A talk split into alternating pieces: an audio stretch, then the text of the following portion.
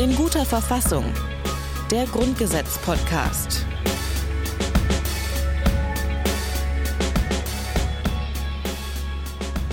Und herzlich willkommen zu einer ganz neuen Folge vom Grundgesetz-Podcast in guter Verfassung. Mein Name ist Rabia Schlotz und eigentlich waren wir ja schon weg. Wir hatten unsere Folgen produziert, wir haben getan, was uns aufgetragen wurde. Aber in Zeiten von Corona kommen auch wir wieder zurück, um einfach nochmal zu schauen, was sagt denn eigentlich das Grundgesetz zu solchen Krisensituationen. Wir wurden auf Twitter darauf hingewiesen, dass das doch eigentlich eine nette Idee wäre und dann machen wir das natürlich. Wir, damit meine ich zum einen Hajo, er sitzt in Berlin. Wir sind diesmal nicht in der Podcast-Küche. Hallo Hajo. Hallo, aber es ist immer noch ein Schöneberger Hinterhof, weil auch mein Arbeits-, Schlaf- und äh, Freudenzimmer äh, praktisch wie die Podcast-Küche nach hinten auf so einen Hinterhof zeigt. Insofern auch in Zeiten der Krise Kontinuität. Das ist doch schon mal was. Ich sitze heute ausnahmsweise auch nicht im Studio. Ich sitze bei mir im Schlafzimmer, was jetzt sicherlich akustisch äh, genauso geil ist wie unsere Küche damals. ähm, was, ist, was ist die Hauptfarbe deines Schlafzimmers? Darf ich so äh, privat werden? Ja, ähm, drei Wände sind weiß und eine Wand ist in so einem dunklen Grün, die hinterm Bett. Okay, alles klar. Hey, lass uns, lass uns, äh, Alex muss die ganze Zeit zuhören, das ist, kann er doch gar nicht. Ja, Sag was, Alex. Genau, ähm, Alex ist nämlich auch noch da, Alexander Thiel. hallo Hajo, hallo Rabea, es ist, es ist wie immer, ich freue mich, es ist, ähm, hat sich nichts geändert. Wo, wo sitzt du, Alex? Ich sitze im wunderschönen Göttingen, allerdings tatsächlich auch äh, nicht im Büro, sondern im Homeoffice, in meinem äh, Wohnzimmer sitze ich vor meinem Laptop. Das Virus macht doch um Göttingen einen großen Bogen, oder? Habt ihr sowas auch? Ich weiß ehrlich gesagt nicht so ganz genau, wie die Zahlen sind, aber wir haben tatsächlich in der Universität schon ein, zwei Fälle. Oh, okay. Ähm, sodass die Universität komplett geschlossen ist. Ähm, die Bibliotheken sind dicht. Es gibt gerade große Aufschreie meiner Studierenden, die Arbeiten schreiben, äh, wie das mit Fristverlängerungen und so weiter aussieht. Also wir sind da ziemlich ähm, am Rotieren. Und da sind wir schon mittendrin im Thema, ne? Ja. Na gut. Wir haben, wir wollen uns heute ja so ein bisschen äh, mit äh, dem Grundgesetz beschäftigen, was es eben zu solchen Krisensituationen sagt. Wir haben das letztes Jahr auch schon so ein bisschen gemacht, damals aber eben sehr theoretisch, weil da konnten wir uns das alle, ich weiß noch, dass Hajo und ich gesagt haben, ja, irgendwie so richtig vorstellen können wir uns das Ganze nicht. Jetzt sind wir schon in so einem Krisenmodus und ähm, wir gehen, glaube ich, alle davon aus, dass das sich in den kommenden Wochen und vielleicht sogar Monaten auch noch verschlechtern oder verschlimmern wird. Und deswegen habe ich noch mal einen Blick ins Grundgesetz geworfen und ich glaube, ich bin so auf 20 Artikel gestoßen, die, wenn auch nur der, im entferntesten Sinne, äh, mit so einem Krisenfall zu tun haben. Ähm, da fällt mir natürlich die Menschenwürde ein, ähm, aber eben auch so Sachen wie Föderalismus, wie die Berufsfreiheit, die Religionsfreiheit, jetzt wo Gottesdienste eingeschränkt werden. Versammlungsfreiheit, Richtlinienkompetenz, all so eine Sachen. Wir werden hier jetzt natürlich nicht 20 Artikel durchquatschen. Aber wir haben uns ein paar rausgesucht, über die wir erstmal so ein bisschen sprechen wollen. Ähm, vielleicht erstmal, ähm, Alex, an dich die Frage. Wenn du hörst, so Krisensituationen, welche Grundgesetzartikel fallen dir da spontan ein? Was sind so die wichtigsten? Die wichtigste Frage, die uns Juristen immer beschäftigt, ist die der Zuständigkeit. Ähm, bei der Bekämpfung von Katastrophen, Notlagen und ähnlichen Dingen geht es ja immer erstmal um die Frage, wer soll das eigentlich machen? Ähm, und deswegen habe ich als allererstes, als ich gehört habe, dass wir diesen Podcast machen, mir die Zuständigkeitsregelung angeschaut. Im Bundesstaat, ähm, zwischen Bund und Ländern insbesondere. Und das sind dann die Grundgesetzkompetenzen, das sind die Verwaltungskompetenzen. Ähm, denn wir wollen in einer solchen Situation ja anders als sonst einen sehr zupackenden Staat, eine sehr zupackende Behörde oftmals auch. Und das muss irgendwo geregelt sein. Und sag mal, wie ist das geregelt, Alex? Weil ich, ich, ich frage ähm, aus persönlichem Interesse, wir sind ja geschlagen mit Michael Müller. Manche wissen, das ist unser regierender Bürgermeister und der hat ein unfassbares Gespür dafür, immer in falschen Situationen nicht das Richtige zu tun. Ähm, besteht Hoffnung, dass irgendwann die Bundesregierung durchgreift auf den Stadtstaat Berlin? Nein, die Hoffnung besteht ehrlich gesagt nicht. Ich könnte jetzt so ein bisschen zynisch antworten. Ähm, in der Demokratie kriegt man den Regierungschef, den man verdient. Danke, Alex. Ähm, ich bin schuld, wie immer. Das, das gilt auch für die USA, wo es ja vielleicht noch viel schlimmer werden wird und wo die Inkompetenz ganz andere Dimensionen erreicht. Großbritannien übrigens ähm, auch. Großbritannien ist im Augenblick auch, ähm, ich glaube, nicht ganz glücklich mit der Auswahl ihres, äh, ihres Regierungschefs. Wir haben also tatsächlich eine Situation, bei der, um es jetzt vielleicht auch zu verraten, äh, die meisten wissen es ja auch schon, tatsächlich die Bundesländer den ersten Zugriff haben. Und das lässt sich für den Bund äh, nach den Regelungen des Grundgesetzes auch kaum verändern in einer Situation wie dieser. Das heißt, man kann natürlich miteinander sprechen, man kann kooperieren. Das haben wir gestern ähm, oder vor einigen Tagen auch gesehen, dass die Länder zusammenkommen mit der Bundesregierung und versuchen, sich gemeinsam zu überlegen, was man macht. Aber die Bundesregierung kann am Ende das nicht durchsetzen, sondern am Ende geht der Minister, der Zuständige, nach Hause und überlegt, ob er das jetzt umsetzt oder nicht. Und wir sehen ja auch schon nach der gestrigen Debatte, ähm, wo es eigentlich bundesweite Empfehlungen gab, scheren einzelne Länder jetzt schon wieder aus. Also NRW schließt eben nicht alle Spielplätze während etwa in Bayern äh, schon der Notstand, sogar der Katastrophenfall ausgerufen wird. Also das ist Ländersache und äh, da kann der Bund wenig machen. Jetzt mal so, jetzt mal so als besorgter Bürger. Ähm, wir haben ja durchaus sowas wie eine Systemkonkurrenz. Ne? Du hast dieses äh, äh, dirigistische, um nicht zu sagen diktatorische China, wo man zunächst mal versucht, ähm, das Coronavirus komplett zu unterdrücken, zu ignorieren. Das wurde da entdeckt, aber dann wurden die Wissenschaftler mundtot gemacht und dann aber wenig später kommt es zu ganz rigiden Maßnahmen. Da ist jetzt die entscheidende Frage, welches System ist eigentlich besser aufgestellt für so eine Krise? Kann man das ableiten aus dem Grundgesetz? Naja, aus dem Grundgesetz kann man natürlich keinen Systemvergleich ableiten, aber ich würde einfach mal sagen, dass grundsätzlich ähm, das liberale System besser fährt, auch in solchen Situationen. Das sieht man vielleicht nicht sofort, aber es hat eine ähm, immanente ähm, Beschränkung auf verhältnismäßige Maßnahmen, trägt es erstmal in sich. Ähm, es hat mehr Transparenz und Offenheit. Es hat eine andere Fehlerkultur. Ein großes Problem in China ist ja, dass der große Führer auch nie irren darf. Ne? Wir haben hier jetzt eine Situation, bei der die Politiker offen zugeben und zugeben dürfen, dass sie nicht ganz genau wissen, was sie machen und dass es vielleicht auch Fehler gibt und so weiter. Und das ist in ja? so einer Situation eher beruhigend als verunsichernd, finde ich, weil ich meine, hey, machen wir das nicht alle selber? Genau. Es geht mir jetzt, also es geht mir jetzt wirklich um so die sehen. Stimmung, ich sag mal so um die Stimmung im Lande. Ne? So, also traust du denen da oben oder nicht? Und ich muss mal sagen, ich war nie ein großer Fan von Frank-Walter Steinmeier. Und auch Angela Merkel habe ich in den letzten Monaten als nicht besonders präsent wahrgenommen. Ich finde aber genau jetzt in diesen Momenten denke ich mir, boah, gut, dass wir die haben. Und keine Chinesen, keinen Trump, keinen Johnson oder sowas. Diese ganze protestantische Verlässlichkeitskultur, die kommt jetzt echt zum Tragen. Ja, genau so ist es. Also ich glaube, ähm, wir würden das, glaube ich, auch vielen anderen Bundespolitikern zutrauen. Wir haben eben einfach ähm, diese extremen Ausschläge wie ein Trump oder ein Xi Jinping haben wir natürlich jetzt nicht. Äh, und das beruhigt jetzt doch sehr ungemein. Man weiß, dass die Kanzlerin das aus einer intrinsischen Motivation ernst meint, was sie da macht ähm, und dass sie das nicht zum Spaß betreibt und dass sie da keinen ähm, Show-Effekt haben will, wie ein Trump, äh, dass sie auch nicht über die Stränge schlägt, dass sie sich wissenschaftlich beraten lässt äh, in Unsicherheitsentscheidungen, dass sie mit einem kühlen Kopf agiert. All diese Dinge ähm, vermitteln dann doch Vertrauen und führen dazu, dass man eben die Zwangsmaßnahme vielleicht gar nicht braucht, sondern dass die Leute von sich aus sagen, mhm. ihr empfiehlt das, komm, wir machen das jetzt. Ja, also da, wo du Zwang brauchst, ist es manchmal schon zu spät. Aber da sind wir bei einem ganz interessanten Punkt. Ich weiß nicht, wie das bei, bei Rabea in Leipzig und bei dir in Göttingen ist. Ich kann es nur hier aus Berlin sagen. Es gibt nach wie vor dann doch eine große Gruppe von Menschen und du kannst die nicht altersmäßig, es sind, ich glaube, überwiegend Jüngere, die so eine Art, ich sag mal, Corona-Resistance haben, die sagen so jetzt erst recht und die, die finden sich eigentlich ganz cool, wenn sie äh, äh gegen den Mainstream äh, angehen und der Mainstream lautet, bleib zu Hause, meide soziale Kontakte. Also wenn ich die Leute in den Kneipen vor den Eisdielen, in den Parks knutschen sehe, dann denke ich mir, ähm, vielleicht brauchen wir jetzt doch mal einen, der auf den Tisch haut und die Leute nach Hause scheucht. Sag mal, Alex Rabea hat sich so lange. Rabea, hallo? Alex, hast du Rabea gesehen? Nee, Rabea war irgendwie. Rabea, bist du wieder da jetzt? Oder? Jetzt bin ich wieder da. Oh. Ihr habt mich einfach aus der Leitung geschmissen. das das oh, war wirklich sorry, keine Absicht. Das ist Wir waren so vertieft. Ja, das weiß ich nicht, was ich davon halten soll, ehrlich gesagt.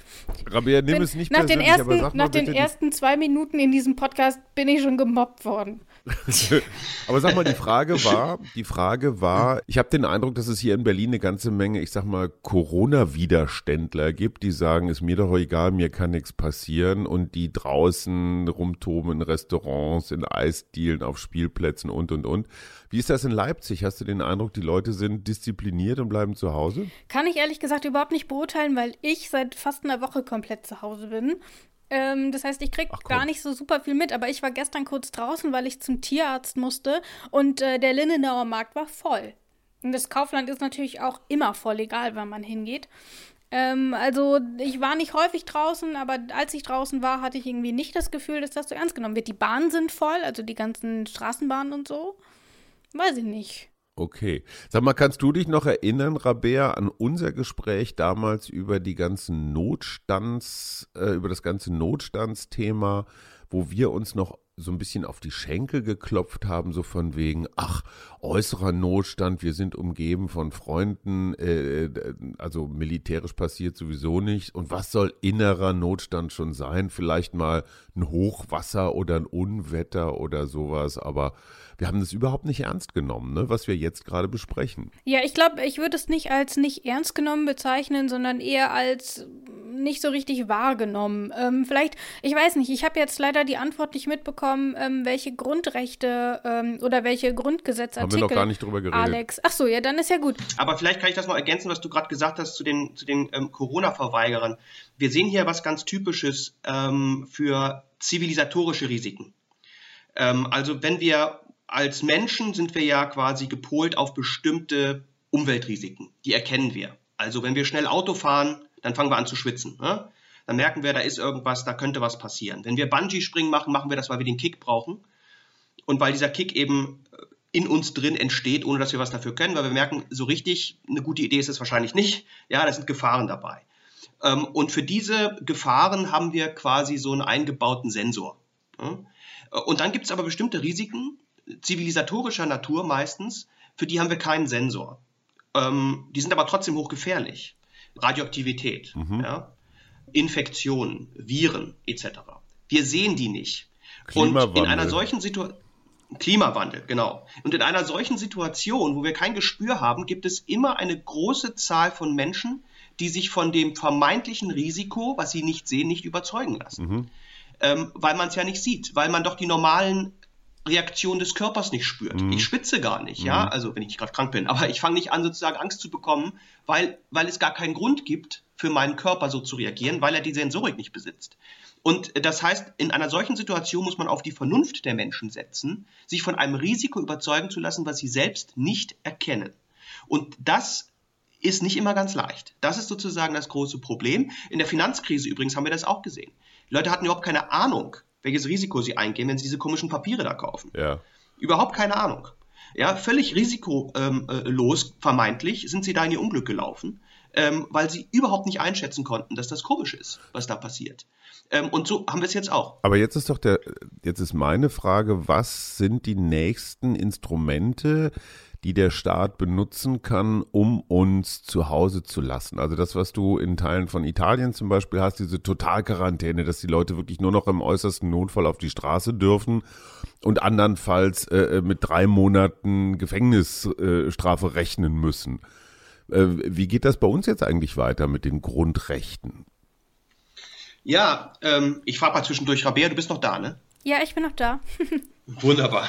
nur, nur zur Sicherheit werden wir jetzt immer alle paar Minuten mal nachfragen. Ähm, Genau. Also, ähm, vielleicht noch mal zur Zuständigkeit. Ich habe ja gesagt, die Länder sind zuständig. Das Ganze passiert aber interessanterweise ähm, im Kern auf einem Gesetz beruhend, das wiederum der Bund erlässt. Wir haben in unserem Grundgesetz-Podcast darüber gesprochen, dass ähm, die meisten Gesetze vom Bund gemacht werden, dass der Bund diese aber selber normalerweise nicht vollzieht. Ja?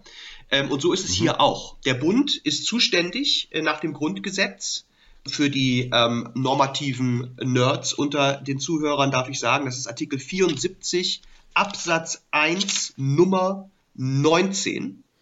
Da ist die Ach, Gesetzgebungskompetenz geregelt. ähm, ist der Bund zuständig für ähm, den Schutz vor Seuchen, Infektionskrankheiten und so weiter. Und er hat auf dieser Grundlage das Gesetz zur Verhütung und Bekämpfung von Infektionskrankheiten beim Menschen erlassen. Kurz mhm. Infektionsschutzgesetz.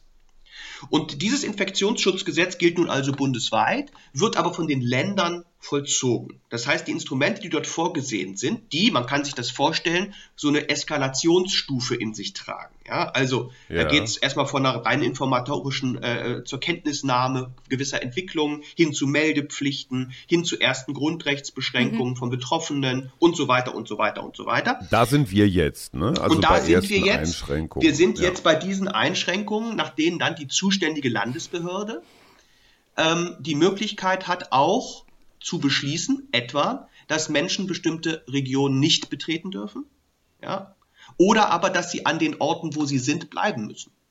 Ähm, das heißt ja aber auch, dass wenn wir jetzt darüber sprechen, ähm, wer darf eigentlich was, wer ist in dem Sinne dafür zuständig, ist dann in diesem Gesetz ähm, sowas auch schon geregelt, also Stichwort Schulschließungen zum Beispiel, oder ist das nochmal woanders geregelt? Nur um das mal kurz aufzudröseln.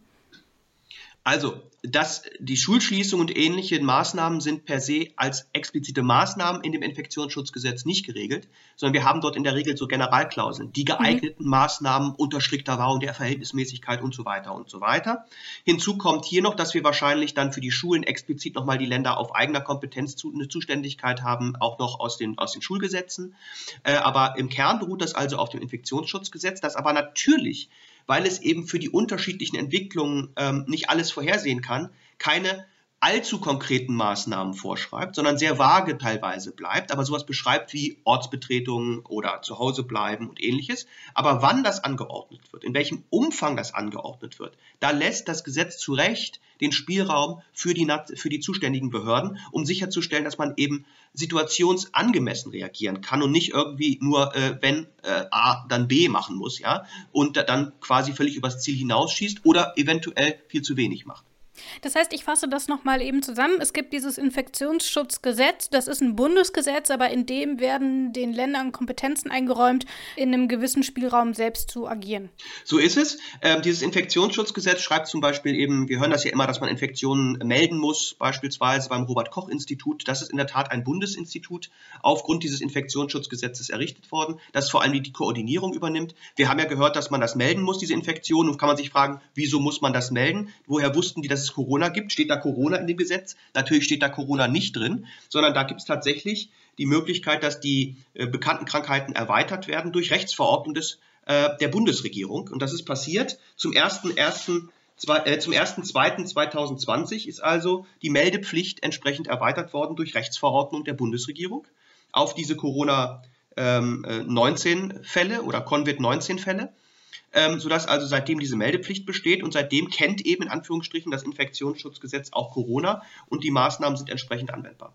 Kurze Frage eines Laien, ähm, lieber Alex. Ähm, ist das ein Eingriff in die, ich sag mal, Privatsphäre, so eine Meldepflicht? Weil ich gebe damit ja etwas preis, was ich eigentlich sonst nicht preisgeben müsste. Also Krankheiten sind ja, wir, wir kennen das Gerede um elektronische Gesundheitskarte, wer darf was speichern und so weiter.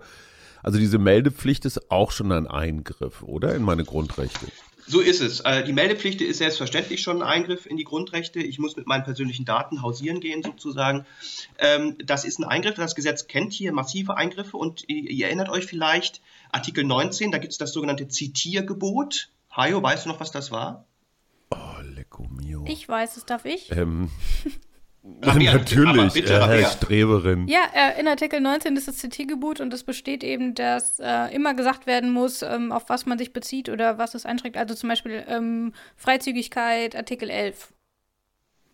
Genau, also der Aha. Gesetzgeber, das hat eine, hat eine Warnfunktion. Stimmt eine Warnfunktion für den Gesetzgeber. Der Gesetzgeber soll, wenn er Gesetze macht, sich nochmal sozusagen äh, bewusst machen, was er hier tut.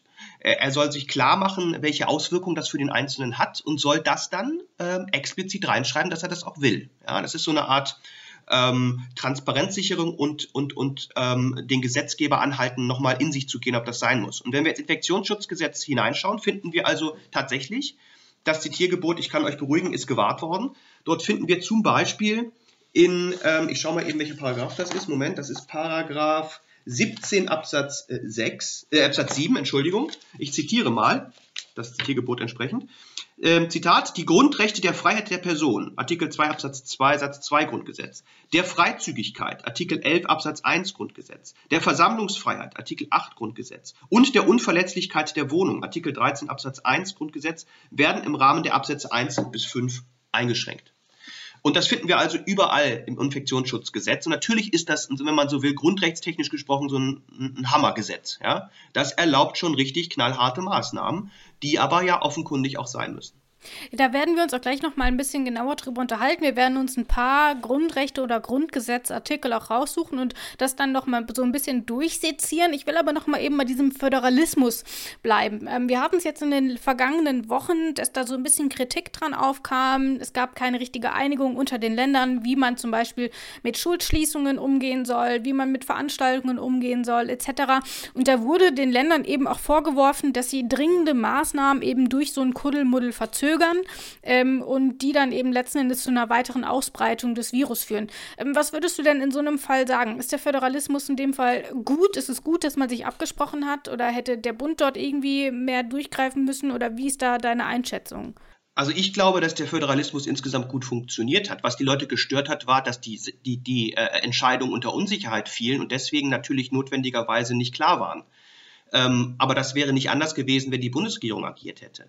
Die Bundesregierung hätte aber dann immer gleich flächendeckend agiert. Und dementsprechend, wenn sie falsch entschieden hätte, wäre auch ganz Deutschland betroffen gewesen. Durch den Föderalismus haben wir ja die Möglichkeit, partiell und lokal andere Entscheidungen zu treffen ähm, und dementsprechend auch Fehler zu vermeiden äh, oder Fehler in kleinerem Rahmen zu begehen. Ähm, es gab ja zu jedem Zeitpunkt eine Abstimmung zwischen allen Seiten, aber es war eben völlig unklar und auch die äh, Experten, die Wissenschaft war sich nicht einig in dem, was sie anordnen äh, lassen wollte. Ähm, und in einer solchen Situation dem Föderalismus per se vorzuwerfen, dass er daneben ist, das scheint mir zu weitgehend. Ja, wir sehen das ja bei äh, Situationen wie ähm, in China. Ja, da ist sehr zentralistisch, da kommt dann die Hammerkeule. Also wir haben ja die Möglichkeit. Und das ist nicht besser. Genau, das ist das nicht unbedingt ist nicht besser. besser, wenn die Hammerkeule kommt. Ich, äh, also aus politischer Sicht muss ich sagen, auch wenn ich als Berliner Bürger betroffen bin von einem nicht besonders entscheidungsstarken Stadtoberhaupt, äh, so fand ich doch den Wettbewerb zwischen den Ländern recht bemerkenswert. Und ich sage das ungern, aber Markus Söder ist ja aus aus Bayern vorweggeprescht. Der war natürlich auch als Transitland am dichtesten dran an Österreich, Italien, den Skigebieten, da wo Corona ja schon eine ganze Weile unterwegs ist. Der hat dann natürlich auch, ich sag mal, so ein ähm, so ein Stil vorgegeben und an dem haben sich dann die anderen auch orientiert. Aber am Ende hattest du natürlich auch so ein ganz klein bisschen Wettbewerb und Mecklenburg-Vorpommern ist anders betroffen als Bayern, schon mal rein geografisch. Und du siehst es auch an den Fallzahlen, du siehst es auch an der Bevölkerungsdichte und, und, und.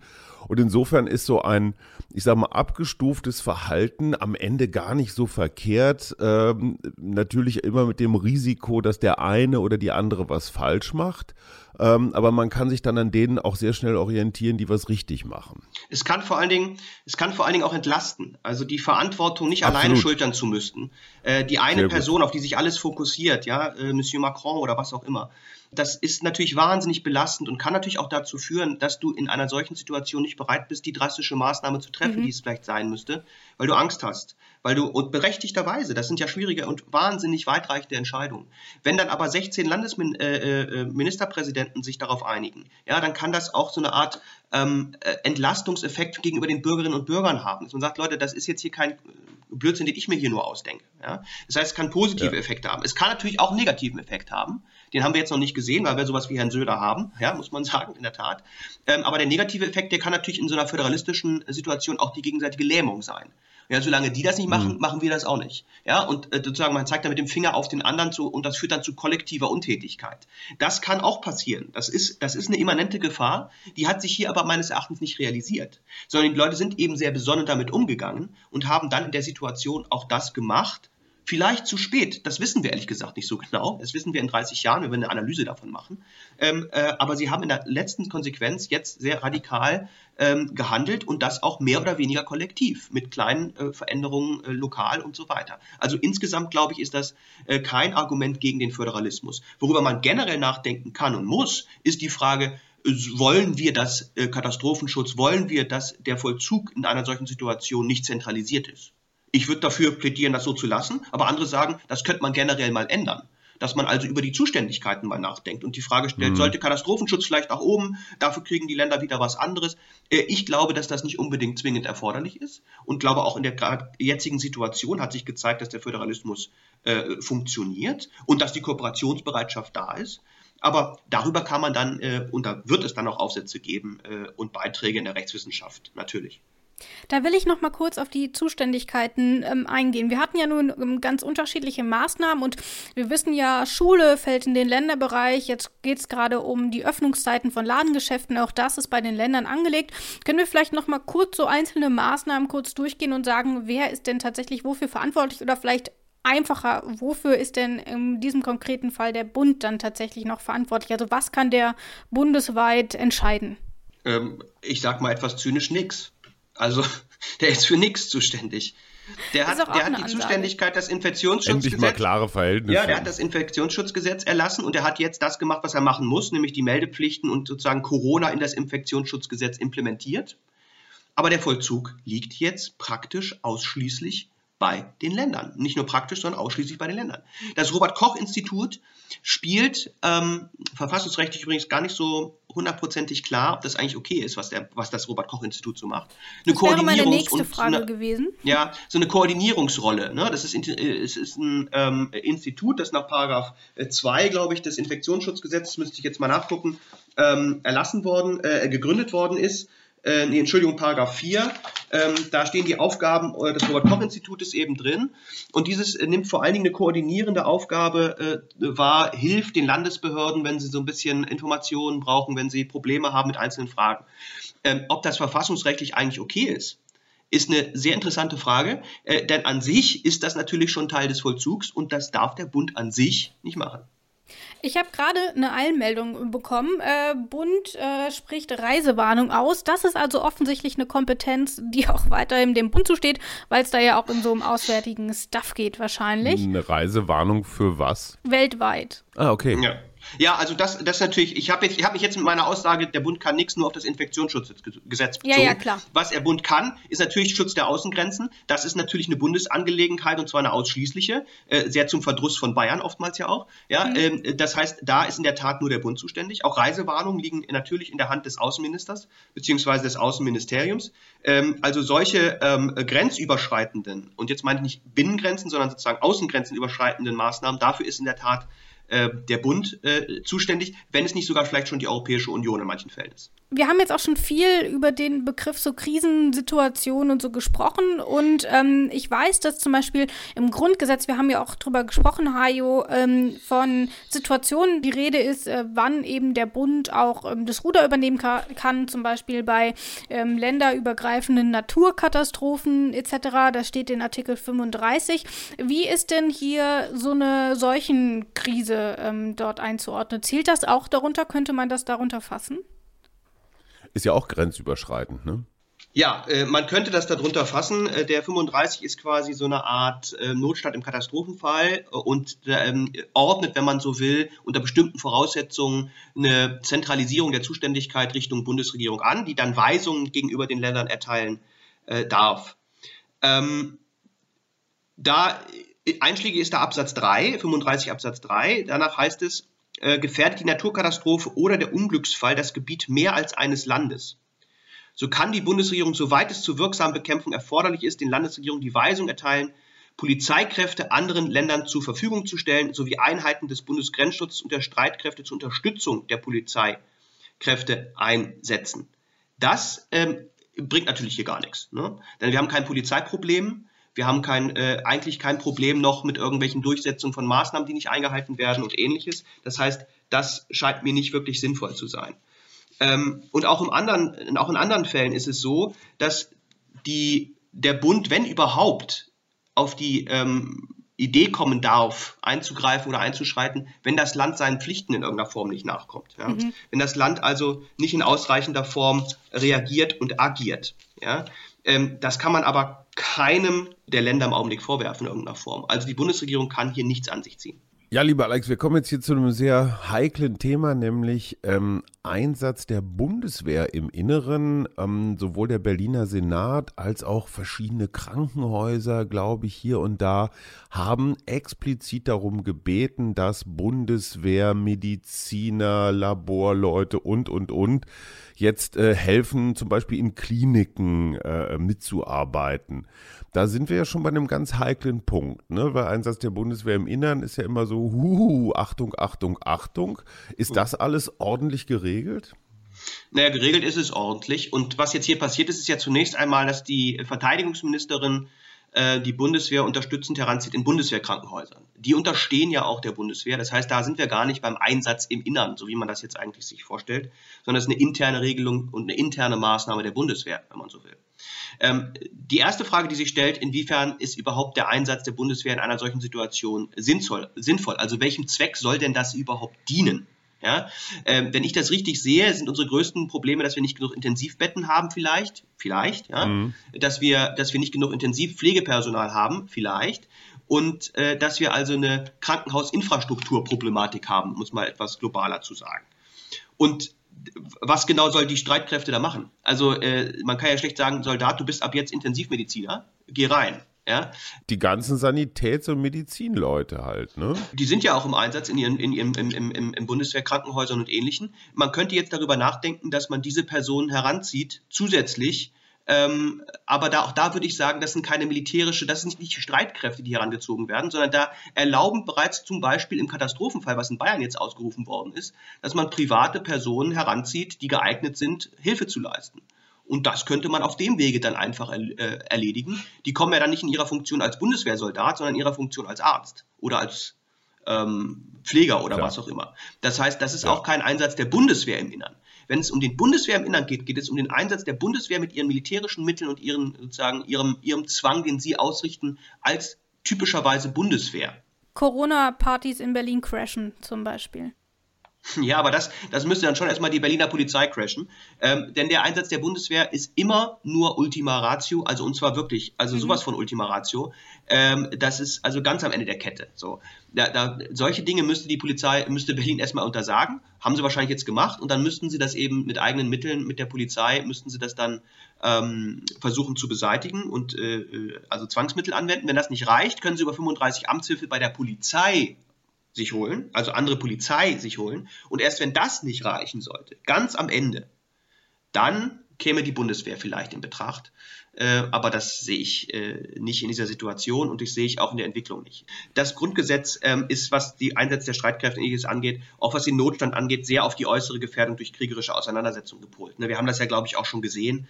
Der Bund ist zum Beispiel im Zivilschutz zuständig, aber nicht im Katastrophenschutz. Das sehen wir jetzt. Zivilschutz ist die Gefahr, die man 1949 natürlich vor Augen hatte, nämlich kriegerische Auseinandersetzungen. Danach mhm. kam, kam, der Kalte Krieg. Ja, es drohte die Atom, der Atomangriff, was weiß ich, ja, Einmarschieren von der der der, der Sowjetunion. Äh, das ist das, worauf das Grundgesetz äh, im Kern abstellt und die ganze Katastrophenschutzgeschichten. Also ähm, Naturkatastrophen, aber auch sonstige Katastrophen.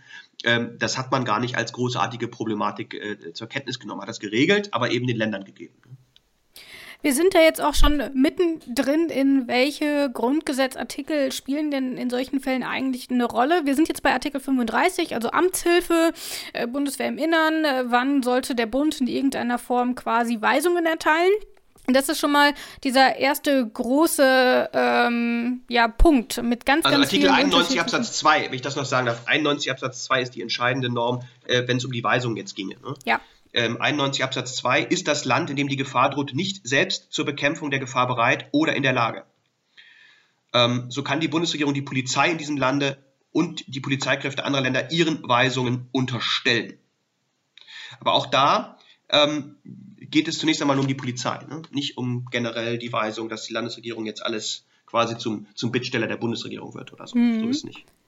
Genau, dann würde ich mir sagen, haken wir das fürs erste Mal ab. Vielleicht kommen wir da später noch mal ein bisschen drauf zurück. Ähm, aber wir müssen hier natürlich auch ein bisschen auf die Zeit gucken und deswegen würde ich gerne noch über andere ja. Sachen sprechen. Ähm, wir haben jetzt schon häufig darüber gesprochen, ähm, was aktuell alles für Maßnahmen durchgeführt wurden. Eben zum Beispiel, dass die Leute gebeten werden, in ihren Häusern zu bleiben, dass Bars äh, geschlossen werden, dass Schulen geschlossen werden. Stichwort Freizügigkeit, äh, das ist Artikel 11 im Grundgesetz. Darin ist festgelegt, ja. dass sich alle Bundesbürger ähm, in Deutschland innerhalb der Grenzen frei aufhalten können. Inwiefern spielt das denn hier eine Rolle? Ist so ein Appell von Frau Merkel, bitte bleib zu Hause, Social Distancing und so, ist das schon ein Eingriff in die Freizügigkeit oder ab wann ist damit zu rechnen? Also die Frage, wann die Eingriffsschwelle wirklich überschritten ist, dass wir halt eine Rechtfertigung brauchen per Gesetz, ähm, ist gar nicht so leicht zu bestimmen. Bei den bloßen Appellen von Frau Merkel, die ja nicht durchsetzbar sind, würde ich sagen, ist das noch nicht der Fall. Aber wenn die Anordnungen tatsächlich kommen, also wenn zum Beispiel jetzt gesagt wird, äh, keine Spielplätze mehr betreten, keine ähm, äh, größeren Menschenansammlungen mehr äh, betreten und so weiter, dann haben wir durchaus einen Eingriff in Artikel 11. Aber äh, diese Eingriffsform ist tatsächlich explizit in 11 Absatz 2 vorgesehen. Mhm. Der 11 Absatz 2 regelt explizit, wann man in die Freizügigkeit eingreifen darf. Auch diese Freizügigkeit ist wie alle anderen Grundrechte auch nicht absolut gewährleistet. Wir haben das ja gelernt, ja. dass man also durch ein Gesetz eingreifen kann. Und dieses Gesetz ist hier das Infektionsschutzgesetz. Und dieses Gesetz ähm, muss und damit es eingreifen darf, so steht es hier drin, ähm, äh, einer, der Abwehr einer drohenden Gefahr für den Bestand oder die freiheitlich-demokratische Grundordnung des Bundes oder eines Landes dienen. Naja, äh, soweit sind wir noch nicht. Aber als zweite Möglichkeit steht hier explizit oder zur Bekämpfung von Seuchen, Gefahr, mhm. Naturkatastrophen oder besonders schweren Unfällen ähm, darf es dienen oder muss es dann dienen. Und das ist hier natürlich der Fall beim Infektionsschutzgesetz. Und ich habe euch die Norm ja schon vorgelesen, die sagt explizit, hier wird die Freizügigkeit unter Umständen eingeschränkt und das ist dann auch okay. Es kann eingeschränkt werden aufgrund des Infektionsschutzgesetzes und das Grundgesetz erlaubt das genau zu diesem Zweck. Zählt dann so eine Quarantäne für zwei Wochen auch schon dazu? Für einzelne Personen meine ich? Absolut, natürlich. Quarantäne ist der Klassiker der, der, der Einschränkung der Freizügigkeit. Da kommen wir übrigens auch möglicherweise äh, schon partiell auch in das Wohnungsgrundrecht hinein, äh, Artikel 13, wobei das sozusagen gezwungen werden, in der Wohnung zu sein, jetzt erstmal nur ein Eingriff in die Freizügigkeit äh, darstellt. Aber äh, oftmals gehen solche Quarantänemaßnahmen auch mit Betreten der Wohnung einher, dass man jemanden dahin bringt, wenn ich will, dass man ihn da behält, dass man äh, vielleicht auch mal die Wohnung betritt, um irgendwie äh, Untersuchungen durchzuführen etc. Dann haben wir einen Eingriff in das Wohnungsgrundrecht, mhm. auch eines der heiligsten Grundrechte, wie ihr wisst. Desinfizieren. Ähm, desinfizieren, genau, solche Maßnahmen, die dann äh, durchgeführt werden können, auch nach dem Infektionsschutzgesetz. Und auch dort ist Artikel 13 Absatz 7 zwar, wie wir gelernt haben, sehr strikt, also Eingriffe in die Wohnung sind fast nicht zulässig, aber einer der Gründe, der explizit genannt wird, ist Bekämpfung einer solchen Gefahr. Das finde ich aber auf jeden Fall nochmal interessant, weil wir haben ja all diese Artikel auch schon besprochen und haben halt wirklich immer gesagt, ja, und dann und dann kann ähm, da eingegriffen werden. Ähm, aber deswegen finde ich die Folge auch nochmal so wichtig, weil so richtig vorstellen konnte man sich das nicht, dass Leute einfach für zwei Wochen gesagt wird, hier ist der Bescheid und jetzt bleiben sie bitte zwei Wochen in der Wohnung. Oder dass gesagt wird, wir schließen ähm, alle ähm, Läden. Oder dass gesagt wird, wir schließen alle Schulen. Oder dass gesagt wird, ähm, Versammlungsrecht wird eingeschränkt. Und da sind wir auch schon direkt beim zweiten Punkt. Das Versammlungsrecht äh, steht ja auch sehr prominent im Grundgesetz, ähm, kann auch nur unter sehr wenigen Bedingungen ähm, eingeschränkt werden. Nun aber eben schon. Was muss man in Bezug auf äh, Versammlungsfreiheit und Corona denn wissen? Also, was wir vor allen Dingen sehen, ist, dass die Corona-Krise oder so eine Seuchengeschichte natürlich wahnsinnig ähm, äh, sich auswirkt auf das demokratische Leben. Ähm, wir sehen das ja nicht nur bei der Versammlungsfreiheit, äh, auf die ich gleich mhm. eingehe, keine Sorge, aber wir sehen es zum Beispiel auch, dass die Parlamente Probleme haben, sich zu versammeln, ne? Weil sie ja eigentlich Klar. eine Versammlung sind, die also. Äh, Und die müssen sich ja physisch versammeln. Ne? Es gibt ja kein Gesetz, das erlaubt, wir können uns jetzt digital zusammenfinden und abstimmen. Das Richtig. digitale Parlament gibt es nicht, zumindest Richtig. in Deutschland. Richtig. Nee, gibt's, wäre mir jetzt unbekannt, dass das überhaupt irgendwo gäbe, aber äh, die Regierung kann das schon.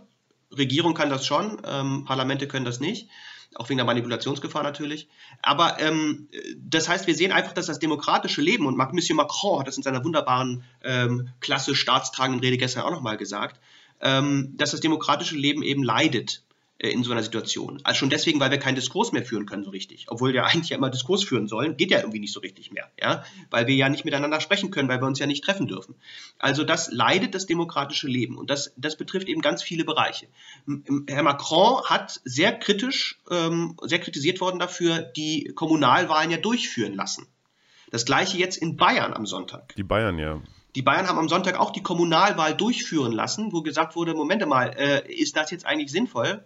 Ähm, äh, in Frankreich haben sie jetzt die Stichwahl, glaube ich, äh, vertagt zumindest, äh, aber die ersten, den ersten Durchgang haben sie durchführen lassen. Und wir sehen, wir haben da so eine Abwägung zwischen demokratischer Notwendigkeit, das äh, Parlament oder die kommunalen äh, Funktionsträger zu legitimieren und andererseits die Seuchengefahr. Und auch da müssen wir natürlich abwägen und auch da müssen wir versuchen, eine vernünftige Balance hinzubekommen. Aber wenn es hart auf hart kommt, ruht hier alles. Dann muss man ganz plastisch zu sagen, wenn wir alle tot sind, nützt es uns nichts, dass wir eine Demokratie haben. Ja? So, also das heißt, da gewinnt am Ende die, äh, der Seuchenschutz. Aber eben peu à peu und Stück für Stück und wir müssen uns zunehmend überlegen, was ausfällt. Ich meine, ähm, du sprichst von der Versammlungsfreiheit die UEFA überlegt, ob die Europameisterschaft ausfällt. Ja? Man muss sich mal klar machen, was da an Geld dran hängt. Äh, ähm, nicht, dass ich jetzt die UEFA besonders äh, schützenswert finde. Äh, aber was da natürlich auch äh, für Maßnahmen jetzt angedacht werden, auch auf der gesellschaftlichen Ebene, zeigt, welche Olympia. dramatische Situation wir haben. Olympia, der, der, der ähm, in Japan ist heute berichtet worden, dass die Regierung sagt, nein, wir können doch Olympia stattfinden lassen und zeigen, wie wir Corona gemeinsam besiegen. Ich halte das alles für ziemlichen Kokolores. Äh, äh, wahrscheinlich wird es nicht stattfinden können, Olympia in, in, in der normalen Form. Und das sind wirklich Ausmaße und Dimensionen, die zeigen, dass es hier wirklich um etwas anderes geht, als um ein funktionsfähiges Staatswesen allein, sondern es geht um das, die Funktionsfähigkeit der Staatsbürger, ja? nämlich dass die überleben.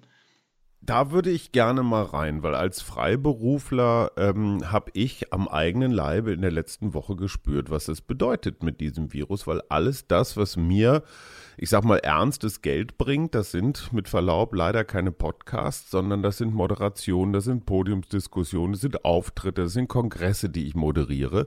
Alles weggeflogen, aber, aber wirklich bis nach den Sommerferien, also jetzt mal fast ein halbes Jahr, man kann sagen bis September weggeflogen. Und das geht unglaublich vielen Leuten so. Das geht den Gastronomen so, das geht den Caterern so, das geht den Eventleuten, den Bühnenbauern, Künstlern natürlich, allen möglichen Menschen so, meiner Frau übrigens auch. Lieber Alex, kann man sich irgendetwas vorstellen, auch aus dem Grundgesetz heraus, was eine Politik machen kann? Also ja klar, äh, Olaf Scholz und Hubertus Heil, der Arbeitsminister, sagen ja Kurzarbeitergeld und Kredite und also Kram. Aber es kann ja gut sein, dass in drei Monaten dieses Land von einer Insolvenzwelle weggerafft wird. Gibt es da irgendwie sowas wie, ich sag mal, eine eine Generalamnestie oder kann eine Bundesregierung sagen, wir resetten uns jetzt auf den 1. März 2020, als alles äh, noch gut war? Also welche, welche Maßnahmen bestehen da der, der Reparatur? Vielleicht auch Stichwort ähm, Berufsfreiheit. Absolut, wir sind in der Berufsfreiheit, wobei die natürlich formal nicht eingeschränkt ist. weil, ähm, also bis auf die Leute, wo die Geschäfte geschlossen werden natürlich, ähm, die sind natürlich direkt getroffen, klar. Du bist ja sozusagen mittelbar betroffen, weil du, mhm. weil du eben keine Aufträge mehr bekommst. Ähm, äh, dieses Problem werden wir nur gemeinschaftlich lösen können. Das Grundgesetz kennt dafür keine Lösung. Das Grundgesetz schreibt auch in der Situation erstmal per se nichts vor. Ähm, es gibt für alle die Grundsicherung, die gibt es weiter.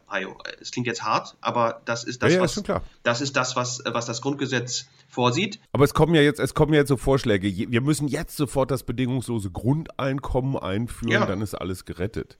Ich ja. glaube, was ist der Unterschied zwischen bedingungslosem Grundeinkommen und Grundsicherung? Also das bedingungslose naja, das bedingungslose Grundeinkommen wäre erstens bedingungslos und zweitens wären es irgendwie 1500 Euro pro Monat. Ähm, das ist schon ein Unterschied zu, zu, den, zu dem, was du bei Hartz IV bekommst. Aber die Grundsicherung ist da. Die Grundsicherung ist das, was vorgesehen ist im, nach, dem, nach dem Sozialstaatsprinzip. Ähm, die könnte man natürlich jetzt auch erhöhen. Man könnte jetzt natürlich auch einfach generell sagen, wir erhöhen Hartz IV. Mhm. Auch das wäre ja eine Sache, Maßnahme, die aus meiner Sicht ohnehin schon lange angezeigt wäre. Aber das, das sind alles mhm. Maßnahmen, die man jetzt natürlich überlegen kann. Weil man wird am Ende nicht allen helfen können in der Form, dass man sagt, es gibt einen Reset-Knopf. Das wird, die, die Auswirkungen werden wirklich dramatisch werden. Man muss sich das vorstellen. Ähm, der einzige Gewinner ist der Klimaschutz, habe ich jetzt äh, zynischerweise gerade wieder gelesen, weil der ganze Flugverkehr ruht ähm, und, und ähnliche Dinge und Verkehr nicht mehr, mehr stattfindet und die ganzen Fabriken runterfahren. Ähm, aber alle anderen werden erstmal verlieren wahrscheinlich. Und zwar interessanterweise ganz anders als in der Finanzkrise ja wirklich jeder. Ja, also es gibt ja keinen, der nicht betroffen ist. Ich kenne niemanden, der nicht in irgendeiner Form betroffen ist.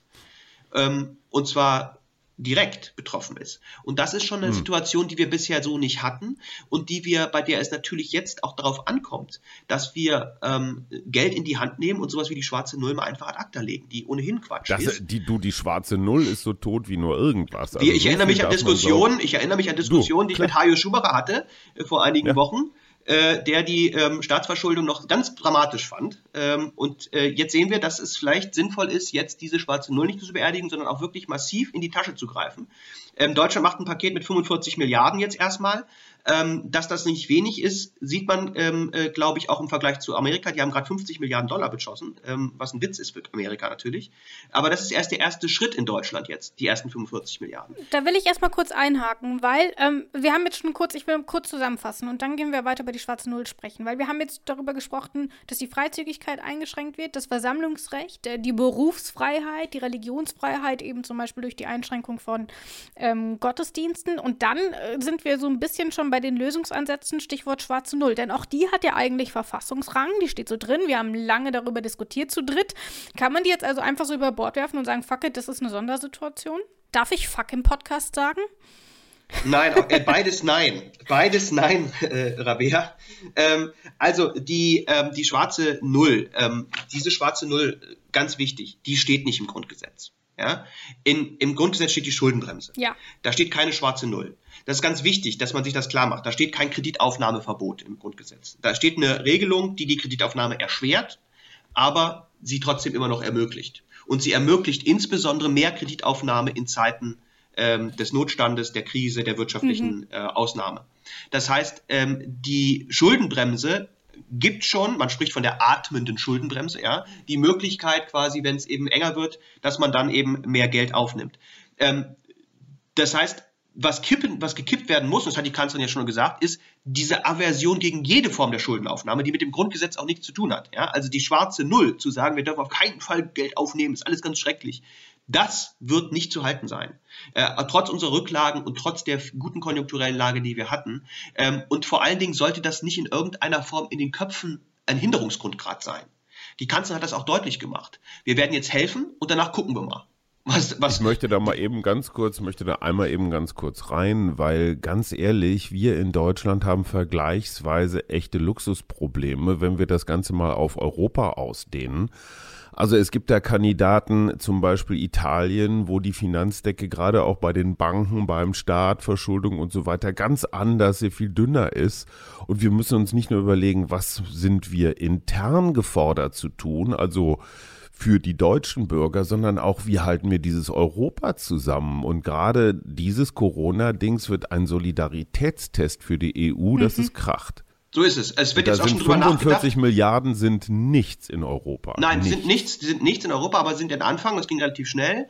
Kurzarbeitergeld wurde sehr, sehr schnell eingeführt innerhalb eines Tages. Staatsrechtlich sehr interessant. Alle drei Lesungen an einem Tag. Zack. Das geht. Die Demokratie zeigt sich hier auch handlungsfähig. Ähm, die Ordnung ist handlungsfähig. Es kommt auf die Personen am Ende an, ob die das nutzen, was dieser Handlungsrahmen hergibt. Ähm, wir haben auf der europäischen Ebene bereits äh, die Hinweise darauf, dass der, ähm, dass äh, die Schuldenbegrenzung und die Schuldenregeln ähm, flexibel gehandhabt werden, die der äh, Vertrag ja vorsieht. Ich meine, für mich ist das nur wieder das, der Beleg dafür, dass diese ganze Schuldenaversion einfach Käse ist. Man sollte den Leuten einfach die Möglichkeit geben, Geld auszugeben und nicht alles immer ständig durch normative Begrenzungen so schwierig machen, dass wir jetzt über so einen Blödsinn reden müssen.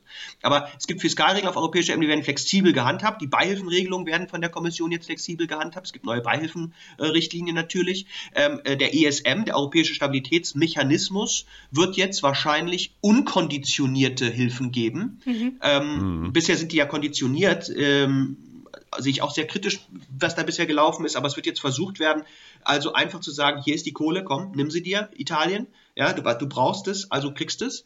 Also es sind da sehr viele Dinge, die quasi jetzt im Hintergrund schon laufen, die die Öffentlichkeit so sehr gar nicht äh, mitbekommt und auch deren Wichtigkeit die Öffentlichkeit manchmal gar nicht so sehr sieht. Äh, in der Öffentlichkeit wird häufig natürlich nur gesehen, gibt es jetzt eine Ausgangssperre, ja oder nein. Äh, aber was im Hintergrund abläuft, ist eine Menge und es ist ein wahnsinniger Aufwand, das zu koordinieren und das auf eine vernünftige Art und Weise umzusetzen. Das darf man nicht unterschätzen. Also da, die rotieren jetzt rund um die Uhr in einer Form, die man sich kaum vorstellen kann. Ja, ähm, wir nehmen hier in aller Ruhe so einen Podcast auf, aber in der Zeit läuft eben im Hintergrund wahnsinnig viel politisches ähm, Engagement, um das überhaupt möglich zu machen. Darf ich mal was ganz Naives da reinwerfen? So als, als Bürger und auch als Journalist fühle ich mich hier jetzt gerade in relativ guten Händen. Bei Alex oder bei Deutschland?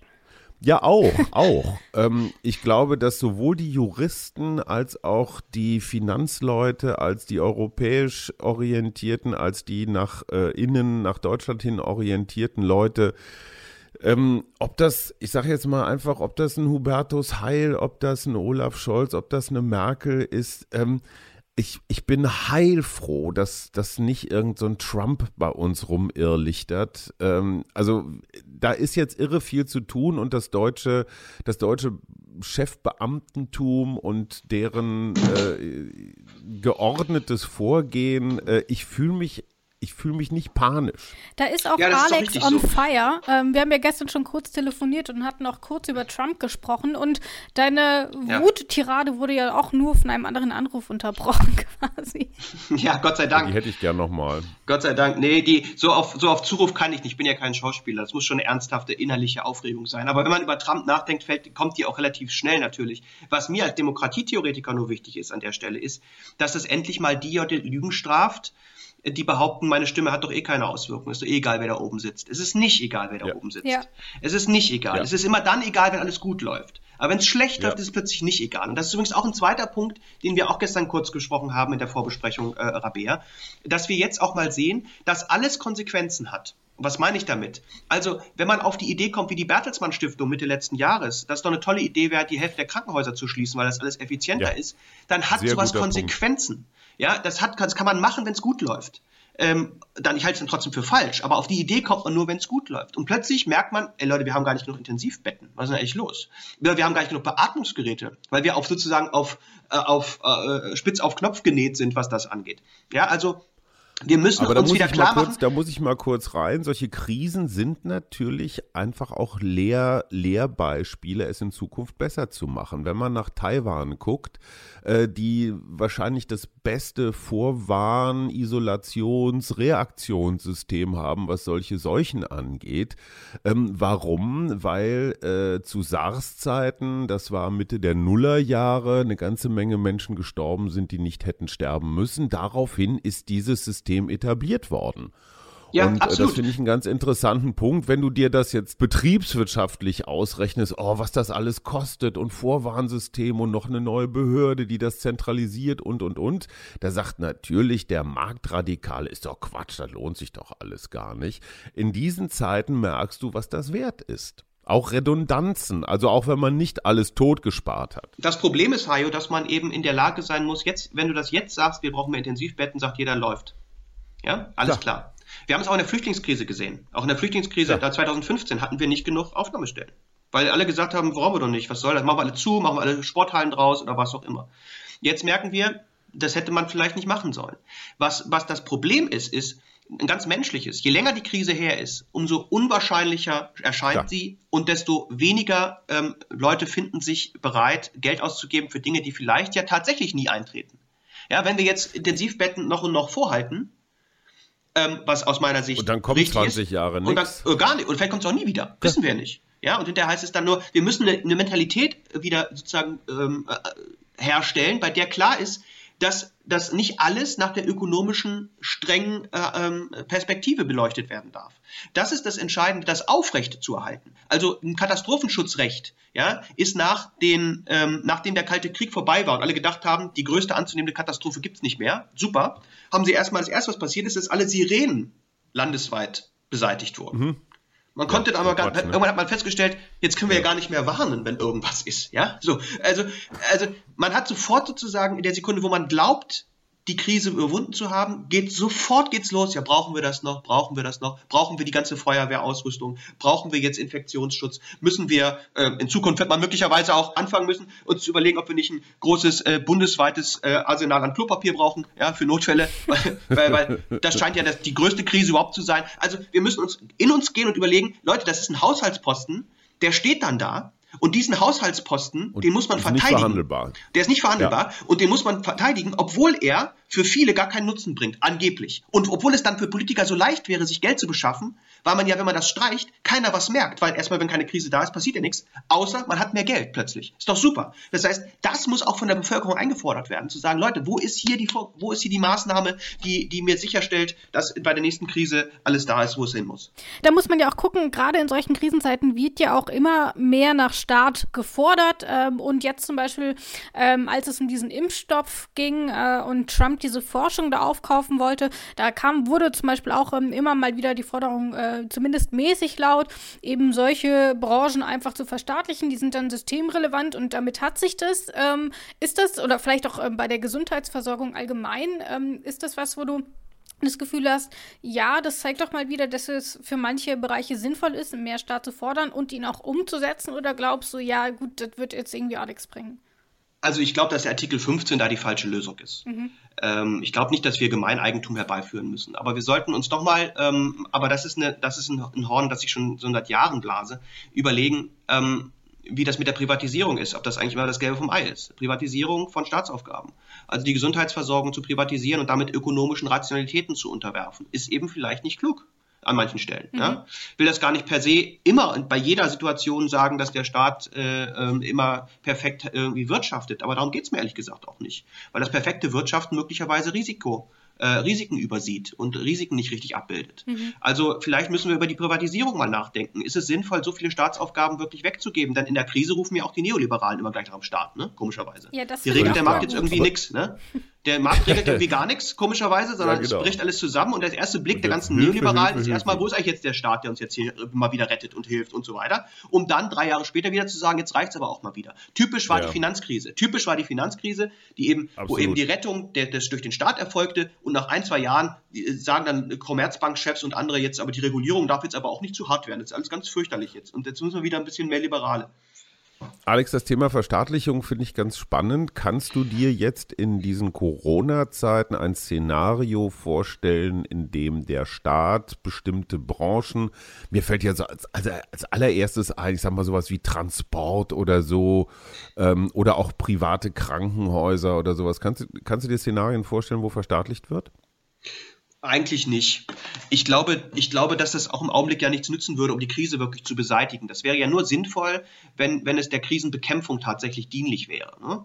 Ähm, und das ist es nicht. Also durch eine Verstaatlichung haben wir ja kein Bett mehr. Ne? Ähm, und ja. äh, dass tatsächlich auf der privaten Ebene jetzt nicht, äh, nicht angemessen damit umgegangen wird, ähm, das scheint mir nicht der Fall zu sein, sondern es ist einfach eine, ein Ressourcenproblem, was wir gerade haben. Aber dass man mittelfristig, also nachdem man sozusagen diese Krise überstanden hat, also so eine Katastrophennachsorge betreibt, ja, äh, also äh, schaut, was, was, was, was hat uns eigentlich vielleicht so an manchen Stellen das Genick gebrochen, wo können wir vielleicht besser uns vorbereiten, mhm. dass man da generell sich mal klar macht, dass es bestimmte Elemente der, der Daseinsvorsorge gibt, die vielleicht einfach nicht in private Hände sollten, obwohl sie dann vielleicht günstiger werden. Manchmal mhm. sind sie ja, meistens sind sie ja gar nicht günstiger. Das ist ja dann sozusagen auf eine große Lüge dann noch. Aber ähm, selbst dann, wenn sie günstiger wären, ist es vielleicht trotzdem keine gute Idee, sie von staatlicher Seite äh, in die private zu schieben. Und darüber mal nachzudenken. Also es geht ja auch um Wasserversorgung. Wir haben ja gar nicht, stellt, äh, stellt euch doch mal vor, wir haben, wir haben einen Keim im Wasser. Was dann eigentlich los ist, ja? Völlig klar. Du, ich, hab, ich sage auch schon, ich, ich sage zu meiner Familie auch immer, stellt euch vor, Corona wäre ein richtig böses Virus. Also nach allem, was wir ja. wissen, ist das ein vergleichsweise harmloses Virus, was nicht so rasend viele Menschen umbringt und sich auch relativ kalkulierbar verbreitet. Wie du sagst, stell dir vor, das wäre im Trinkwasser drin und du kriegst ja. es da nicht raus. Dann wäre aber richtig was los. Genau Sag mal, ich habe eine, eine Frage noch in die Zukunft gerichtet. Wir werden ja, wenn sich die Corona-Aufregung ein bisschen gelegt hat und wenn das Virus durchs Land gefegt ist, in ein paar Monaten werden wir doch unfassbar viele Rechtsstreitigkeiten bekommen, weil alles, was jetzt gekündigt wird, ob das, ob das Veranstaltungen sind, ob das Hallen sind, ob das meinetwegen die Fußball-Europameisterschaft ist, äh, was auch immer, es liegen ja überall Verträge zugrunde. Du hast ja Verträge, ich weiß nicht was, zwischen Künstlern und Hallen, zwischen Vereinen äh, und ihren Werbekunden und, und, und. Oder ich meine meinetwegen mit meinen Moderationsauftraggebern. Das heißt, alle diese Verträge werden doch dann rausgezogen und es wird geguckt, wer ist eigentlich, wer haftet am Ende. Ja. Gibt es da von Seiten des Grundgesetzes irgendwelche Möglichkeiten einer ja, Generalamnestie oder irgendwie der, irgendeine Möglichkeit, diese Millionen brutal vergifteter Rechtsstreitigkeiten auszublenden? Nee, gibt's nicht. Ähm, das tragen, meisten, das müssen wir austragen. Das werden wir austragen, aber wir werden das auch äh, weniger austragen, als du es jetzt darstellst, weil ähm, die Aussichten, dass jemand dem, dem vor diesem Hintergrund gekündigt wird, äh, also ein Auftrag gekündigt wird, da in irgendeiner Form äh, ranzukommen, ist schwer. Ähm, wir haben dann einen Fall der normative Unmöglichkeit sozusagen, weil das eben Verbote sind, die vom Staat äh, ausgesprochen worden sind, ähm, die dazu führen, dass die Verträge nicht ausgeführt werden können. Und dann gibt es ein außerordentliches Kündigungsrecht in der Regel. Ähm, äh, ich fände es fair, wenn man sich ein bisschen einigt. Ne? Also ich ähm, war jetzt eigentlich das sollte ich zum Beispiel ideale jetzt, Vorstellung. Ja, äh, aber ich, wir müssen eben auch Solidarität äh, an der Stelle üben. Also ähm, du hast die Künstler angesprochen ähm, oder ich habe zum Beispiel jetzt äh, in zwei Wochen habe ich eigentlich meiner Mutter Ach nee, darf ich gar nicht sagen, weil es eine Überraschung äh, sein sollte, aber die fällt jetzt eh aus. Also es, es, es ging nach Straßburg eigentlich, das weiß sie gar nicht, jetzt wird sie es vielleicht in den Podcast hören. Ähm, äh, aber da ist natürlich alles erledigt mit Straßburg, ist nichts mit Straßburg, ähm, weil ich nicht hinfahren Dafür kann. Dafür kocht der Alex in Göttingen jetzt schön. So. Ich Frau Thiel, das, das ja. macht der Alex, der kocht Ihnen was Schönes, ein Viergang-Menü. Dose Ravioli ist ich noch da. Ich finde es ja immer gut, dass Hayo solche Versprechungen für andere macht. Ja, Hajo macht die. Nur für andere Rabbi. Worauf ich, worauf ich hinaus wollte ist, ähm, ich habe mich jetzt sozusagen mehr oder weniger mit dem, mit dem Menschen da in, äh, in Straßburg, äh, also ich kriege nur die Hälfte zurück. Ne? Ähm, weil, weil ich, wenn, wenn, okay? ich, wenn ich dem jetzt, ja, finde ich völlig okay. Weil wenn ich ihm alles nehme, ich meine, der, der hat ja die nächsten drei Monate keinen Menschen da kommen. Ne? Also ich, Klar. der fällt ja alles aus. Wenn jetzt, wenn ich jetzt darauf bestanden hätte, ich kriege aber alles zurück nach den Regeln und so weiter und es auch richtig durchsetze, dann habe ich am Ende gewonnen, aber was, was soll das? Ich konnte mir ja offenkundig den Urlaub leisten, deswegen habe ich ihn ja gemacht. Jetzt kriege ich die Hälfte zurück, ich habe dann keinen Urlaub, aber ich werde wohl finanziell nicht zugrunde gehen, logischerweise, weil ich hätte mir ja sonst ganz geleistet. Also ähm, ich glaube, da gehört jetzt auch so eine Form von Solidarität in finanzieller Sicht, gerade bei diesen Leuten, die wie du ja auch von diesen Sachen leben, äh, dazu. Also zu sagen, Mensch, wir nehmen nicht alles weg, ja, so, wir versuchen das irgendwie, diese, diese Schäden zu schultern, gemeinsam auch ein bisschen. Ja, ja oder buchen ihn nächstes Jahr wieder, oder weißt genau. du, in, in dem genau. Moment, wo du eine Aussicht hast, ist ja alles okay. Da kann ich auch noch mal kurz sagen, ähm, auch wir bei Detector FM beschäftigen uns mit dem Thema und wir haben eine Folge produziert zum einen ähm, zu Solidarität in Zeiten von Corona, wer sich da noch mal ein bisschen informieren will und auch heute Super. Also an diesem Dienstag, an dem jetzt auch unser Podcast ähm, erscheint, kommt auch noch mal eine Folge ähm, dazu, wie eben Selbstständige und eben Menschen, die eben durch Ausfälle etc. jetzt tatsächlich in existenzielle Krisen kommen, ähm, was mit denen ist und äh, wie man denen helfen kann und wie es da aussieht. Auch das bei Detective M. Und morgen gibt es auch noch mal eine Mini-Zusammenfassung von dieser sehr langen Folge zum Grundgesetz. Wir werden darüber sprechen, was eigentlich im Grundgesetz steht für Corona. Da gibt es das dann auf neun. Minuten statt auf über einer Stunde. Also wer da Interesse Interesse dran hat, kann sich das auch anhören. Ich will hier, aber wir sind ja noch Übrigens, nicht ganz kurz, ganz kurz, ganz kurz, äh, äh, am besten, äh, Hajo, äh, lässt du dich in Quarantäne stecken, weil dann kriegst du tatsächlich deinen Verdienstausfall auch erstattet vom Staat. Ha. Wenn du, ah, offiziell okay. in, wenn, du, wenn du offiziell in Quarantäne bist. Aber nur dann. Aber wer macht das? Ja, das macht auch keiner auf Zuruf, fürchte ich, Hajo. Da muss es schon, muss schon krank sein. So, wir wollen aber hier nochmal über, über Lösungen auch Hajo. Ah, ich sehe schon, Hajo, es wird, ne? Es wird. Wir wollen ja hier auch noch mal so ein bisschen über Lösungen äh, sprechen. Wir haben jetzt schon ein bisschen darüber gesprochen, ja. diese, dieses Auffangpaket und wie geht man damit um. Die Frage ist ja, wir haben über die systemrelevanten Verstaatlichungen gesprochen ähm, und ich will noch zwei Punkte ansprechen. Einmal die sogenannten Dienstleistungspflichten, ähm, also zum Beispiel, dass man ehemalige Zivildienstleistende quasi reaktiviert und die in der Pflege einsetzt oder ähnliches. Also normalerweise gibt es diese, diese Dienstleistungspflichten in Deutschland ja kaum mehr. Ähm, ist das möglich? Kann man sagen, okay, ähm, jeder muss da jetzt irgendwie was mit anpacken? Ja, das ist möglich. Ähm, das ist äh, wahrscheinlich schon nach dem Infektionsschutzgesetz möglich, aber vor allen Dingen in der Sekunde, wenn wie in Bayern der Katastrophenfall ausgerufen wird. Der Katastrophenfall führt dazu, dass wir ähm, einerseits eine Zuständigkeitsverengung nach oben haben. Also der Ministerpräsident ist quasi jetzt und der Stab ist jetzt quasi für das ganze Land in diesem Bereich zuständig, nicht mehr die einzelnen Behörden.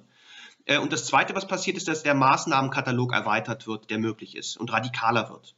Und einer ähm, der Bereiche, der betroffen ist, ist die Heranziehung von Freiwilligen und ich sag mal, nicht ganz Freiwilligen, also Privater, ähm, zur Beseitigung und zur Bekämpfung der Katastrophe. Das geht, äh, äh in Bayern geht das also jetzt schon. Ähm, was, man arbeitet da ohnehin generell eng mit dem THW, dem Roten Kreuz und solchen Leuten zusammen, die also auch institutionalisiert in diese ähm, Hilfsaktionen äh, integriert werden. Aber es ist eben auch möglich, dass jetzt ähm, beispielsweise nicht gefährdete Personengruppen äh, herangezogen werden für ähm, die Bekämpfung der Katastrophe. In welcher Form das hier sinnvoll ist, wie gesagt, das ist ähm, sehr fraglich, weil man die ja nicht zu Intensivmedizinern ausbilden kann. Aber wenn das irgendein Bereich sein sollte, der vielleicht sinnvoll ist, zum Beispiel bei der Warenverteilung, bei der bei der, bei der Nachbarschaftshilfe. Darf ich da mal kurz, darf ich da mal kurz rein? Ja. Also hier im Supermarkt bei uns in Schöneberg gehen bereits die ersten Aufrufe von wegen, liebe Leute, äh, wer Zeit hat, soll zumindest stundenweise hier aushelfen, Regale vollpacken. Also jetzt ganz ja. einfache Handreichung. Das ließe sich jetzt rein theoretisch, könnte jetzt der Senat für EDK, Rewe oder Aldi ähm, äh, Hilfskräfte besorgen? Also äh, man müsste jetzt nochmal gucken, ob es jetzt schon nach dem Infektionsschutzgesetz so geht. Aber spätestens da, wo der Katastrophenfall ausgerufen äh, wird, also die ähm, wie in Bayern, äh, haben wir die Möglichkeit, Dritte, private Dritte heranzuziehen für die Bekämpfung und Beseitigung der Katastrophe. Okay. Und dann geht das, in der Tat. Weil du da gerade den Katastrophenschutz ansprichst ähm, oder den Katastrophenfall wie jetzt in Bayern. Ähm, was kann denn dieser Katastrophenfall nochmal quasi freisetzen? Also wofür braucht man den? Ähm, was sieht man da vor? Also der Katastrophenfall führt erstmal, und das ist für uns Juristen immer ganz entscheidend, eine Zuständigkeitsverlagerung herbei. Das habe ich ja schon gesagt. Das heißt, wir haben, äh, der Katastrophenfall ähm, ist eine Situation, bei dem ähm, das Ausmaß einer Naturkatastrophe oder ähnliches die normalen Hilfskräfte, die normalen Strukturen überfordert und deswegen eine zentrale Leitung erforderlich ist. Eine zentrale Koordinierung äh, für das ganze Bundesland. Ähm, und das ist jetzt passiert. Das heißt, jetzt hat quasi ein kleiner Stab um Ministerpräsident Söder ähm, es in der Hand, alles selbstständig, sofort und direkt anzuweisen und durchführen zu lassen. Parlament hin oder her das, nee, das Parlament spielt sowieso nicht ganz die große Rolle, äh, weil, weil auch sonst wären es die Behörden gewesen, aber hier führt einfach sozusagen ist zu einer Bündelung der zentralen Kompetenzen auf der zentralen okay. Ebene. Und das Zweite ist, dass wir eine gewisse Ausweitung haben im Hinblick darauf, was zulässig und was möglich ist, was er anordnen kann. Ähm, äh, um es mal ganz ähm, platt zu sagen, ähm, es ist ein bisschen mehr jetzt schon verhältnismäßig. Ja, so. Und das wird eben in den Katastrophenschutzgesetzen deutlich. Sie enthalten weitere Maßnahmen, die standardmäßig möglich sind. Eins habe ich angesprochen, das ist die Heranziehung privater zu Hilfsleistungen. Das geht jetzt. Das ist möglich. Es ist ähm, die Heranziehung also Dritter, unbeteiligter Dritter, die jetzt einfach verpflichtet werden können. Aber auch darüber hinaus sind die, sind die Schranken und die Möglichkeiten erweitert worden, etwa Platzverweise zu erteilen, äh, Versammlungen zu untersagen, etc. pp. Also äh, es mhm. gibt auf, äh, zusammengefasst Katastrophenfall bedeutet zentrale Stelle mit mehr Möglichkeiten der Reaktion. Okay, und dann will ich noch einen allerletzten Punkt ansprechen. Ähm, wir haben jetzt schon viel darüber gesprochen, was das Grundgesetz aktuell vorsieht. Und nun will ich auch noch darüber sprechen, was es eventuell in Zukunft vorsehen könnte. Es werden jetzt schon die ersten Grundgesetzänderungen besprochen, ähm, nämlich zum Beispiel, dass es aktuell keine Situation gibt, was passiert, wenn der Bundestag aufgrund von Seuchen nicht mehr zusammentreten kann. Wir haben ja diesen mhm. gemeinsamen Ausschuss aus Bundesrat und Bundestag, der tritt aber eben auch nur im Verteidigungsfall ein. Und ähm, Artikel 53a, darf ich nur Genau. Mhm. Und für solche Krisensituationen, wie wir sie jetzt haben, gibt es aber nicht. Nun gibt es jetzt schon mindestens vier Infizierte im Bundestag. Hm, da gibt es jetzt noch keine Lösungen. Also das scheint mir auf den ersten Blick äh, jetzt nicht die dümmste Grundgesetzänderung zu sein. Wie siehst du das, Alex? Ja, ähm, kann man drüber nachdenken, inwieweit das äh, möglicherweise sogar durch ein Gesetz ginge, dass der Bundestag äh, in bestimmten Situationen, also gar keine Grundgesetzänderung nötig ist, müsste man mal genau prüfen. Aber der Möglichkeit äh, einer digitalen Zusammenkunft oder ähnliches herbeizuführen ähm, oder vielleicht auch ähm, anderer Möglichkeiten, ohne im gleichen Raum sitzend zu müssen. Ähm, das scheint möglicherweise schon sinnvoll zu sein. Da müsste man sich aber genau überlegen, dass es nicht irgendwie zu Missbrauch äh, einlädt. Natürlich, wann geht das, unter welchen Voraussetzungen, wer muss das beschließen. Also da stellen sich wieder Verfahrensfragen auch für mich als Juristen. Äh, denn ich will natürlich nicht, dass die Bundesregierung das macht. Das muss der Bundestag schon selber machen können. Äh, wer macht das denn aber im Bundestag? Unter welchen Voraussetzungen? Was sind die Konsequenzen? Wie lange dauert das? Das müsste man dann alles sich schon überlegen und ähm, ob es es wirklich sinnvoll ist, ähm, kann ich noch nicht, kann ich noch nicht richtig einschätzen. Auf eines können wir uns auf jeden Fall verlassen. Diese, diese Corona-Tage und Monate, die werden äh, eine ganze Liste von Veränderungen mit sich bringen. Nicht nur am Grundgesetz, sondern womöglich, in jedem Küchenvorratsschrank von uns. Ähm, ich, merke, ich stelle das an meinem eigenen 15-jährigen Sohn fest, der hat bis vor ein paar Tagen wirklich gedacht, wir befinden uns in so einem ja, in so einem Rollencomputerspiel und tun alle nur so.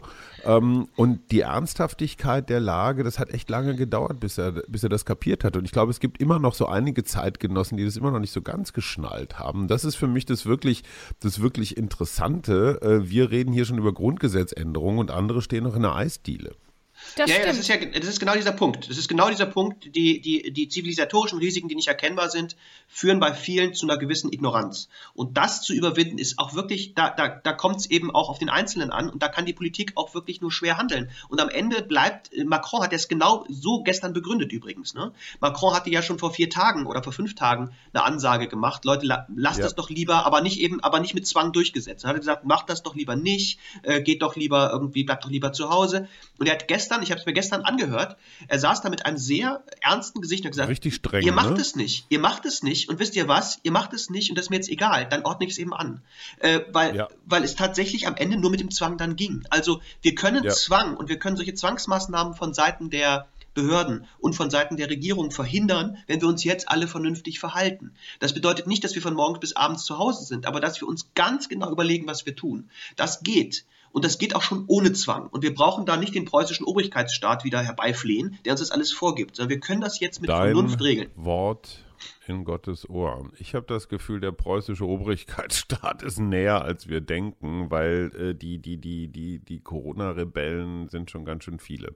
Gut, mit dieser positiven Aussicht, ja. Rabea, du musst jetzt was Optimistisches sagen. Ich hoffe, wir können noch eine zweite positive Aussicht ähm, hinten dranhängen. Was würdest du denn sagen, Alex, als Fazit? Ist das Grundgesetz gut gewappnet für solche Zeiten, wie wir sie jetzt vielleicht ähm, über mehrere Monate haben werden? Oder würdest du sagen, ja, der Laie kräht dazwischen und sagt, ich finde es im Moment ganz, ganz berechenbar und zuverlässig. Okay. Und jetzt der Profi. Jetzt der Profi. Ja, absolut. Das Grundgesetz hat wieder mal bewiesen, dass es äh, trotz seines mittlerweile schon ähm, recht ähm, großen Alters von fast 71 ähm, auch in dieser Situation gut funktioniert. Die Probleme, die wir haben, die Probleme, die wir haben, sind Konsequenzen der politischen Entscheidung der letzten Jahre. Mhm die das mhm. Grundgesetz aber nicht vorgibt. Also Privatisierung, ähm, keine Intensivbetten zu haben, etc. pp. Das Grundgesetz hätte auch erlaubt, die Intensivbetten zu behalten. Ja, und sie nicht zu privatisieren oder ähnliche Dinge zu tun. Das Grundgesetz setzt den Rahmen. Es setzt den Rahmen so, dass wir mit allem gut umgehen können.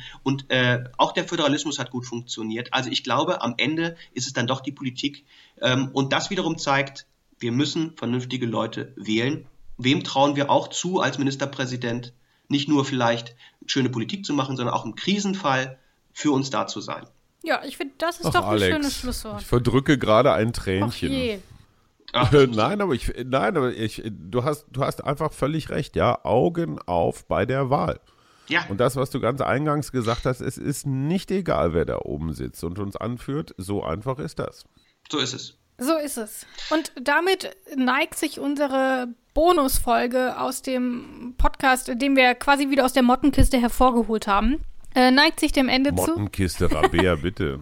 Auf jeden Fall, ich glaube, wir sind durch. Wir haben viel darüber gesprochen, was alles ähm, mit dem Grundgesetz ähm, bedacht werden muss, welche Grundrechte betroffen sein könnten, ähm, was sonst noch alles so eine Rolle spielt, Föderalismus, ähm, aber eben zum Beispiel auch Dienstleistungspflichten oder auch äh, die Schuldenbremse. All das haben wir hier heute besprochen mit Hajo Schumacher im Berliner Homeoffice und mit Alexander Thiele im Göttinger Homeoffice und mit Mira Bea Schlutz im Leipziger Homeoffice. Homeoffice. Ich hoffe, dass es, was die Tonqualität angeht, trotzdem in Ordnung war. Aber auf jeden Fall vielen Dank fürs ha. Zuhören.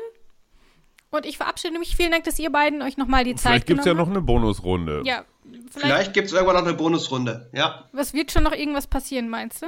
Ja, wer weiß, wer weiß. Also macht's gut, ne? Tschüss. Tschüssi. Alles klar, ihr Lieben. In guter Verfassung.